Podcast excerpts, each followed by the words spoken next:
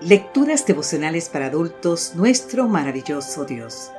Cortesía del Departamento de Comunicaciones de la Iglesia Dentista del Séptimo Día Gascue en Santo Domingo, capital de la República Dominicana. En la voz de Sarat Arias. Hoy, 21 de septiembre, el pecado más ofensivo. Proverbios capítulo 21, versículo 4 nos dice, los ojos altivos, el corazón orgulloso y el pensamiento de los malvados, todo es pecado. Adivina, adivinador. ¿Cuál es ese defecto de carácter que cuanto más lo tenemos, más nos disgusta verlo en los demás y que cuando se presenta en nosotros mismos somos los últimos en darnos cuenta? La respuesta es el orgullo. ¿Qué hay de malo en el orgullo? En opinión de C.S. Lewis, el orgullo es tan malo que en su presencia la ira, la avaricia y la embriaguez aparecen como picaduras de mosquitos. Te invito a leer en el libro Cristianismo y nada más, página 122. Al menos dos razones, entre muchas, explican el porqué. Una de ellas la señala el mismo Lewis cuando afirma que en última instancia, el orgullo es competencia. El orgullo, escribe Lewis, no solo se complace en tener algo, sino en tenerlo en mayor medida que otros. Así, por ejemplo, el orgullo del millonario no es solo tener dinero, sino tener más que otros. Lo que esto significa que es que no habría millonarios orgullosos si todos fuéramos igual de millonarios.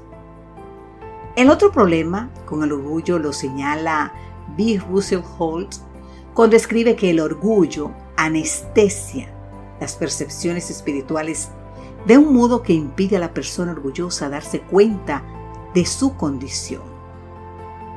Esto está en el libro de la autoría de B. Russell Holt, titulado El fin del peregrinaje, página 87.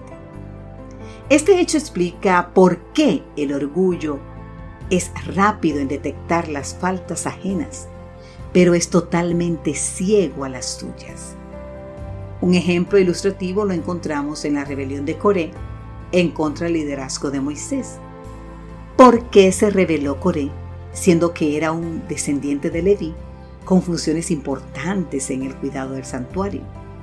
¿No había estado él en el grupo que acompañó a Moisés en su ascensión al monte donde presenció la gloria de Dios. ¿Qué pasó entonces? Coré aspiraba al sacerdocio. En otras palabras, Coré quería más. Ya tenía influencia, pero quería más. Ya tenía privilegios, pero quería más. Por cierto, ¿no fue este el mismo pecado que causó la caída de Lucifer? Con razón, el orgullo es de todos los pecados el más desesperante el más incurable. Así podemos leer en el libro Palabras de Vida del Gran Maestro, página 119, de la autora norteamericana Elena. Querido amigo, querida amiga, en el extremo opuesto del orgullo se encuentra la humildad, ilustrada en su máxima expresión, en aquel que, siendo por naturaleza Dios, no consideró el ser igual a Dios como algo a que aferrarse, sino que se rebajó voluntariamente tomando la naturaleza de siervo, para finalmente morir por ti y por mí en una cruz. Así nos dice el libro de Filipenses capítulo 2, los versículos 6 y 7.